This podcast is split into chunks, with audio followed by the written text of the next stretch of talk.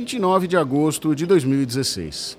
Ao fim da tarde, Ricardo Lewandowski, presidente do STF, concede a palavra ao senador José Aníbal, do PSDB de São Paulo. Aníbal cumprimenta as principais autoridades, mas logo se foca na depoente. Senhora Dilma Rousseff, nos conhecemos há 50 anos.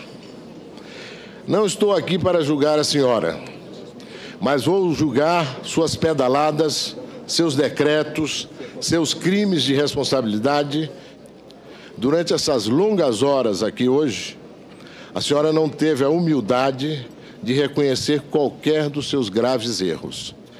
Não resta a nós outra alternativa senão puni-los em obediência à Constituição e às leis. Com os olhos fixos nos de Aníbal, a presidente afastada responde: Eu nunca soube que isso era possível um julgador, na hora em que uma testemunha está depondo, externe o seu julgamento. Lamento, senador Zé Aníbal, que o senhor não cumpra os mínimos princípios do devido processo legal. E fico estarrecida por isso partir do senhor, que me conhece há muitos anos. Ali não só chegava ao fim uma amizade que começara na luta armada contra a ditadura de 64, como atingia um ponto de inflexão uma polarização que dominava o país desde os anos 90. Esta história, porém, começa bem antes.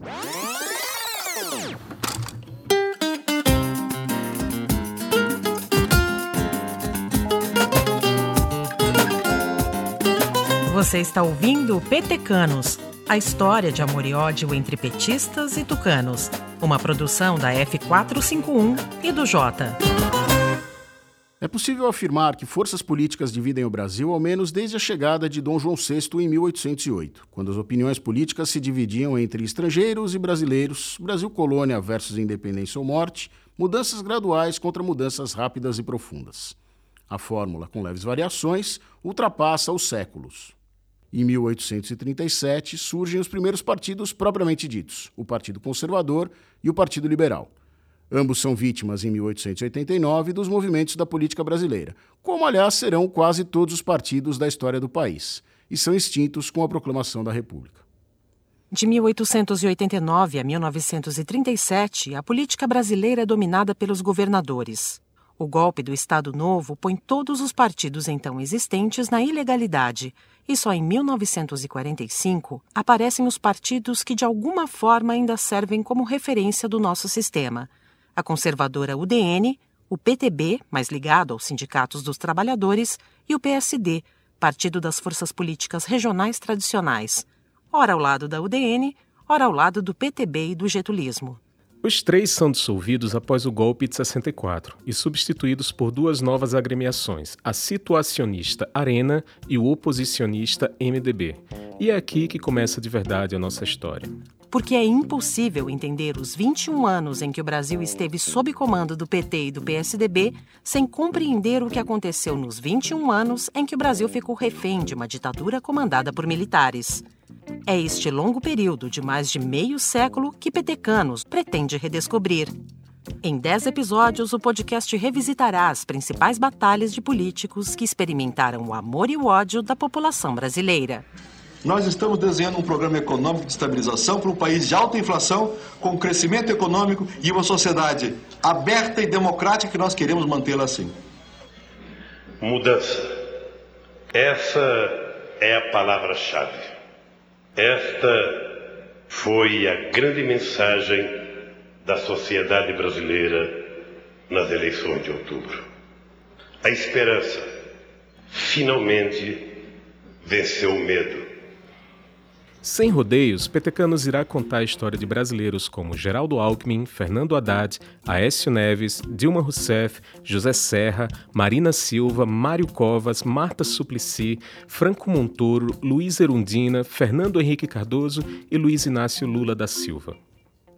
Agora, o que me espanta, senhor presidente, é que no Brasil surgiu uma figura nova: os petecanos que são petistas com almas de tucano e tucanos com almas de petistas. Eu sou o Caio Maia. Eu sou Melina Cardoso. E eu sou Marlos Apios. Sejam bem-vindas. Por força de um golpe de Estado, o Brasil foi comandado por militares de 15 de abril de 64 a 15 de março de 1985. Nesse intervalo de exatos 20 anos e 11 meses, a oposição busca conter a ditadura em duas frentes, no Congresso Nacional e nas ruas. A missão, contudo, não é nada fácil. Ainda em 1964, dois meses após o golpe que derrubou João Goulart da presidência da República, o regime recém-impossado promulga uma lei que regula o direito de greve, tentando impedir na prática que o movimento sindical realize protestos. Em novembro daquele mesmo ano, outra lei determina que os estudantes deveriam responder a um diretório nacional controlado pelo Ministério da Educação, o que punha a União Nacional dos Estudantes, a UNE, na ilegalidade. Quando o Partido Comunista Brasileiro, em dezembro de 67, fecha a questão contra a luta armada, uma ala mais radical da esquerda migra para organizações paramilitares. O ex-deputado federal José Genuíno integrava essa ala e até hoje entende a opção como legítima. Foi uma opção legítima porque enfrentava um Estado terrorista. A nossa geração, ou a minha geração, ela só tinha três alternativas: ou ir para o exílio, ou ir para casa estudar e ser preso, ou ir para a clandestinidade, de preferência com a resistência armada, seja na cidade, seja no campo. Mesmo na clandestinidade, a Uni continuava atuando. É na cidade do Rio de Janeiro, em março de 68, que o estudante Edson Luiz de Lima Souto é morto pela polícia militar. A morte esquenta a temperatura de uma crise política que consumiria toda a temporada no outubro seguinte, é a vez de a cidade de São Paulo testemunhar a Batalha da Maria Antônia, quando estudantes do Mackenzie ligados ao comando de caça aos comunistas atacam os estudantes de filosofia da USP. As muitas bombas, tiros e coquetéis Molotov resultam em dezenas de feridos e na morte do estudante secundarista José Carlos Guimarães, que morre dentro do prédio da Faculdade de Filosofia. Dois meses depois, o regime militar aproveita a alta temperatura para se consolidar como uma ditadura com a AI-5 na mão, o governo Médici se dedica a um banho de sangue que Genuíno testemunha de perto e do lado mais fraco. Eu fui preso no Araguaia depois de dois anos de preparação da guerrilha na selva.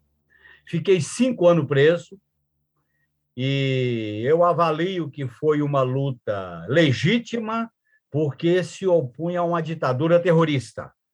Naquelas condições políticas, dificilmente a gente seria vitorioso mas não se avalia uma luta pelo resultado dela, se avalia uma luta pela legitimidade da sua existência e dos seus propósitos. Em 1972, a Anistia Internacional divulga um primeiro relatório listando 472 torturadores e mais de mil torturados no Brasil.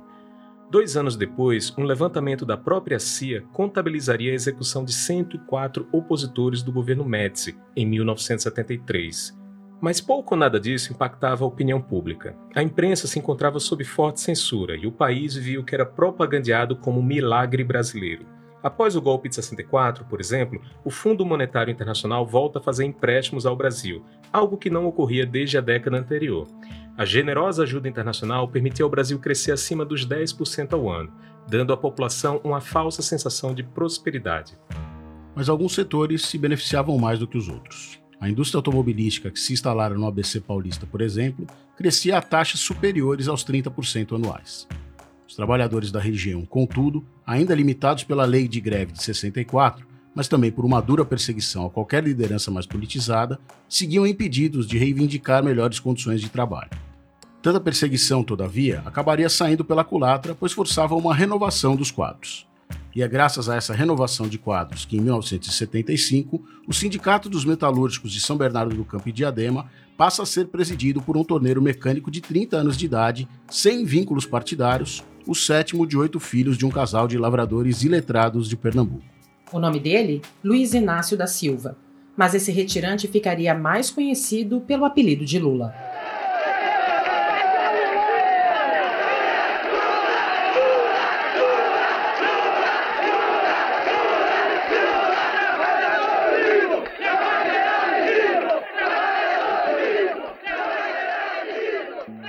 Quando se torna presidente do Sindicato dos Metalúrgicos, Lula não tem o menor jeito para lidar com multidões. Em uma primeira entrevista para a TV, de tão nervoso, precisa se sentar para evitar uma queda.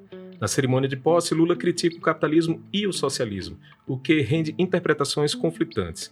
Por um lado, parece peitar o discurso oficial da ditadura militar, agradando os críticos do regime. Por outro, parece endossá-lo, desagradando. Uma revelação do jornalismo econômico da Folha de São Paulo, no entanto, mudaria a história do país. Em 1977, o jornal noticia que quatro anos antes, o governo federal havia manipulado índices econômicos, prejudicando a atualização salarial dos trabalhadores. Aquela, por assim dizer, contabilidade criativa era a provocação ideal para uma forte reação ao autoritarismo dos militares. Mas a reação não veio da oposição em Brasília nem da esquerda que atuava na clandestinidade. Dois meses após a revelação da Folha, 5 mil trabalhadores liderados por Lula aprovam em Assembleia a reivindicação de 34,1% de aumento. Emílio de Souza, ex-prefeito de Osasco, também foi um militante ativo no período. Então, aquilo foi um momento de dizer: olha, tem algo errado nesse país. Ele cresceu, a economia cresce e nós não temos parte desse crescimento. O governo Geisel, claro, se recusa a ceder o aumento exigido pelos sindicalistas. Lula se recusa até mesmo a tomar conhecimento da lei de greve, para desespero do jurídico do sindicato. O líder sindical argumenta que, se souber o que não pode fazer, precisará se limitar ao pouco que a ditadura permite, inviabilizando a própria causa. Em paralelo, percebe que duras críticas ao governo rendem aplausos mais altos, o que soma pontos junto aos liderados de tal forma que, em 78, o pernambucano é reconduzido ao cargo com 98% dos votos. Em alta, Lula evita verbalizar o que almeja, mas aproveita celebrações do 1 de maio para insistir que o trabalhador que quiser mais do que o governo oferece vai ter que enfrentar o governo, partir para a luta sem medo. E dá certo. Em 12 de maio de 78, indignados com a forma como a inflação consome o próprio salário, os 3 mil funcionários de uma fabricante de caminhões, ônibus e motores cruzam os braços em São Bernardo do Campo. Mas o próprio Lula explicaria no documentário Linha de Montagem de 82 que a luta começou bem antes.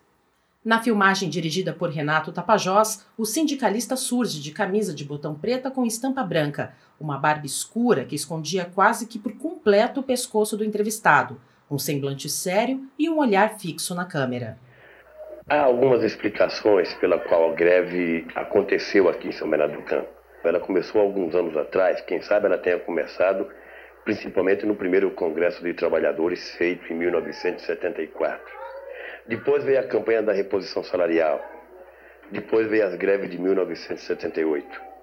Tudo isso se juntou ao desejo da classe trabalhadora em conquistar algumas reivindicações que efetivamente estava já martelando a cabeça de cada um dos 140 mil trabalhadores. Como, por exemplo, a estabilidade no emprego, liberdade de autonomia sindical, o delegado sindical, um salário mínimo real unificado a contratação coletiva do trabalho, dentre outras reivindicações importantes que a gente tinha, a gente destacaria essa como as fundamentais. Organizada sob sigilo absoluto por Gilson Menezes, um ferramenteiro da Scania que quatro anos depois viria a ser um dos primeiros prefeitos eleitos pelo PT, a greve surpreende até mesmo a diretoria do sindicato e logo engajaria 150 mil metalúrgicos. O movimento chega ao fim quando Lula costura um acordo para que os trabalhadores retomem as atividades. Mas aquela seria apenas a primeira de muitas paralisações. De acordo com pesquisas acadêmicas, aquele 1978 contabilizaria 118 greves, com outras 429 no ano seguinte. O jornalista Ricardo Couto acompanhou de perto o trabalho do líder daquela nova força política. Eu fui trabalhar na revista Isto É, com Mino Carta. E o Mino tinha me mandado uma carta, um, um bilhete e tal. Falei, presta atenção nesse cara, que tudo que vai acontecer no Brasil daqui para frente vai passar por ele, não sei o quê. Aí eu encontrei o Lula na Fiesp e falei isso para ele: olha, o Mino mandou grudar em você aí e tal. Ele falou: porra, mais um barbudinho da USP para me encher o saco. Eu sei que logo ficamos amigos, né? E eu dei razão ao Mino. Ali estava nascendo uma grande liderança nascia não só uma grande liderança, mas um novo sindicalismo, e com ele o desejo por uma nova organização partidária. Mas essa história ainda vai ser detalhada pelo Petecanos. E no próximo bloco visitaremos o outro flanco desta longa guerra.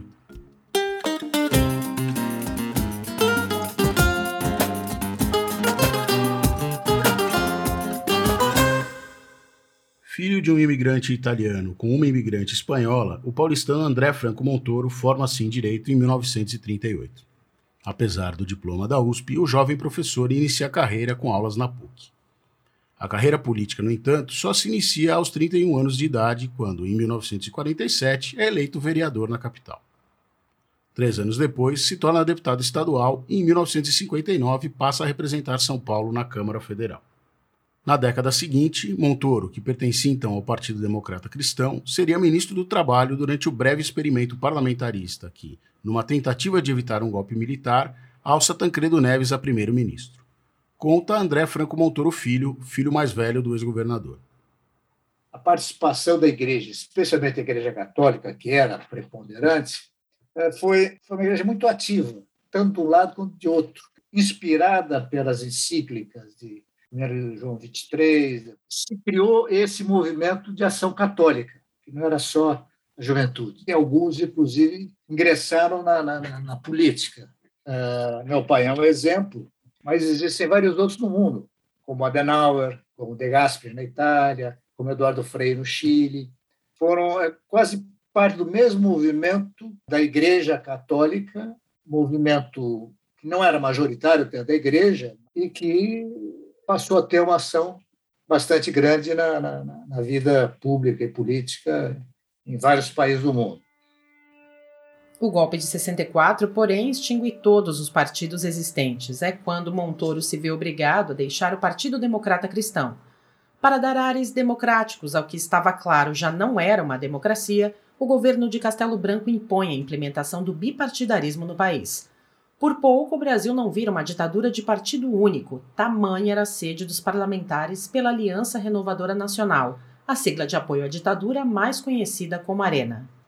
Mesmo assim, os poucos opositores que restaram em Brasília conseguem em 66 fundar o Movimento Democrático Brasileiro, ou simplesmente MDB. O partido, entretanto, era populado também por simpatizantes do regime. Quatro anos depois, com um milagre econômico na propaganda oficial e a imprensa impedida de noticiar o banho de sangue promovido pelos ditadores, o MDB amarga uma dura derrota nas eleições legislativas.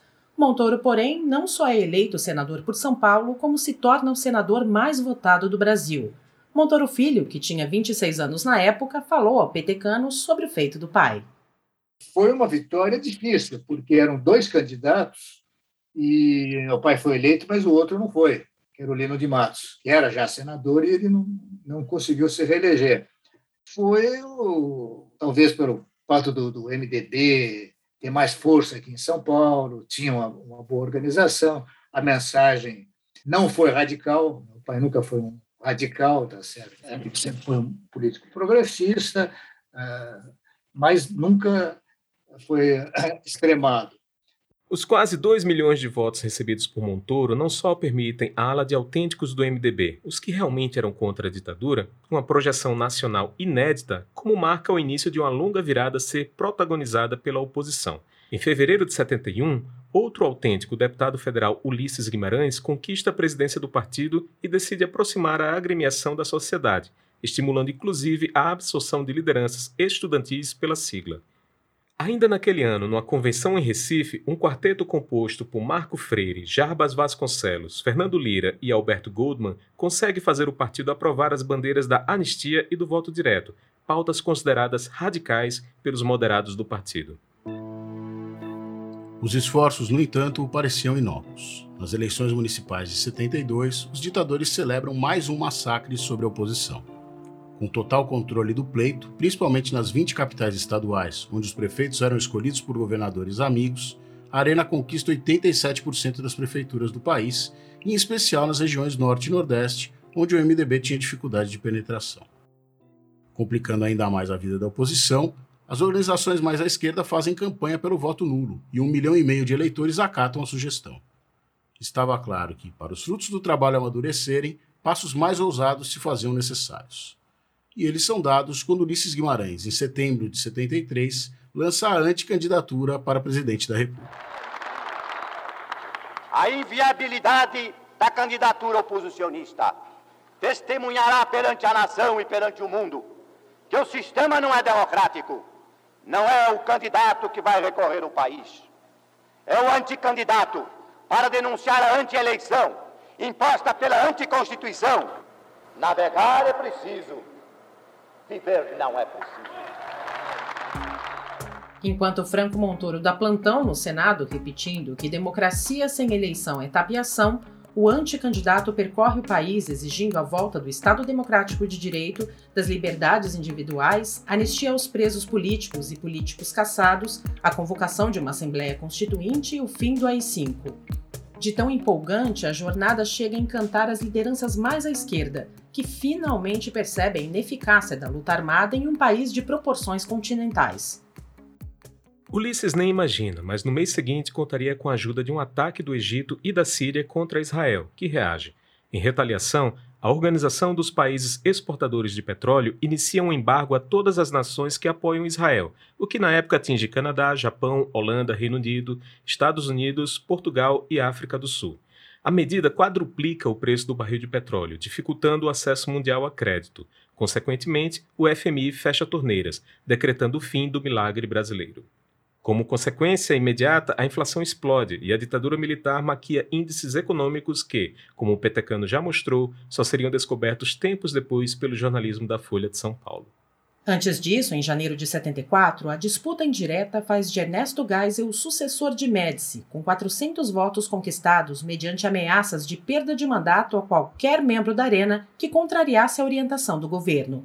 Na eleição direta, realizada dez meses depois, o MDB surpreende ao conquistar 16 das 22 cadeiras possíveis no Senado. Com o prestígio do governo em queda, a oposição voltaria a repetir bons resultados na eleição municipal de 1976. O temor do fim faz com que os apoiadores do regime radicalizem. Atentados à bomba atingem a Associação Brasileira de Imprensa, a Ordem dos Advogados do Brasil e qualquer banca de jornal que vendesse publicações alternativas. Em 77, em mais um 1 de abril que entraria para a história, Geisel estipula que o mandato presidencial teria seis anos de duração e que ele próprio nomearia um terço do Senado.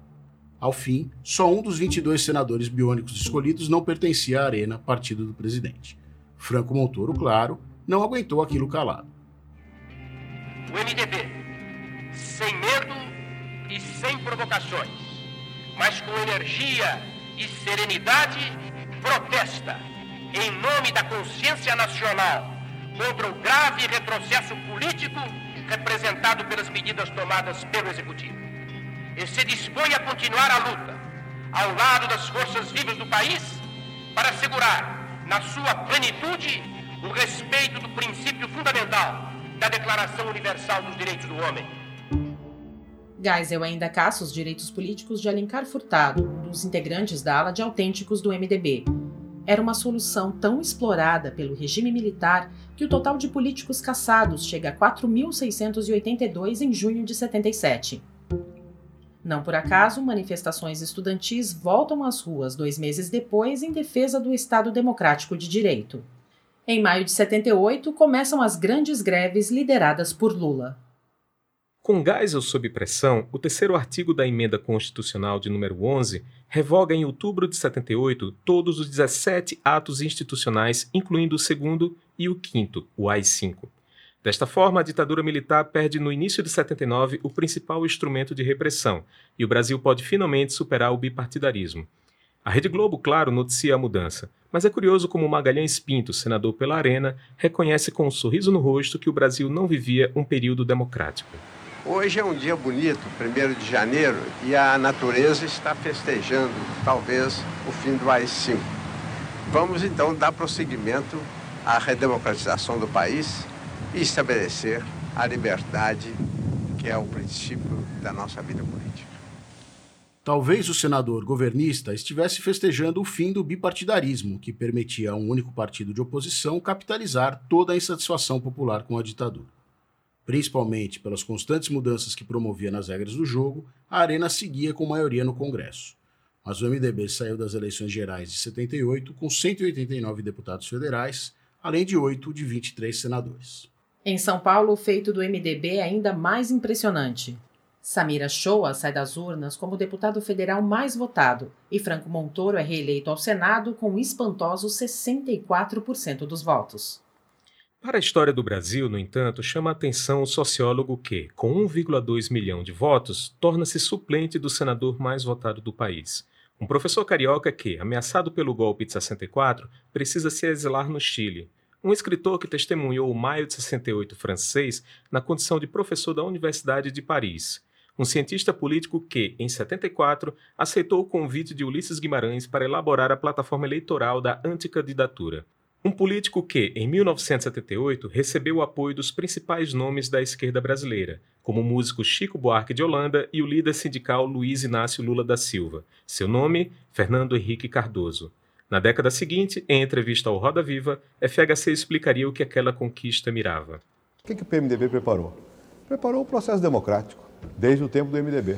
Você disse que eu sou histórico do MDB. Na verdade, eu entrei no MDB em 77. E naquela época nós fazíamos parte da chamada resistência democrática. E sempre se disse, era um sistema bipartidário, que haveria um dia em que os partidos seriam mais nítidos. Eu acho que chegou o momento de nós termos partidos com mais nitidez. O PSDB, nesse sentido, não entra em confronto com o PMDB. O PMDB preparou o terreno para que houvesse um partido como o PSDB, que tem uma proposta mais clara, nítida, a respeito da democracia, da mudança social, da área econômica, da área cultural. Quer dizer, é um partido, não é simplesmente uma, o resultado de uma vitória eleitoral. Mas esse podcast ainda vai se aprofundar nessa jornada. Os Petecanos é a história de amor e ódio de petistas para com tucanos e de tucanos para com petistas. Mas antes, dois partidos precisam nascer. Esses nascimentos serão detalhados nos próximos episódios. O Petecanos é uma parceria da F451 com o Jota. A apresentação é feita por Caio Maia, Melina Cardoso e Marlos Ápios.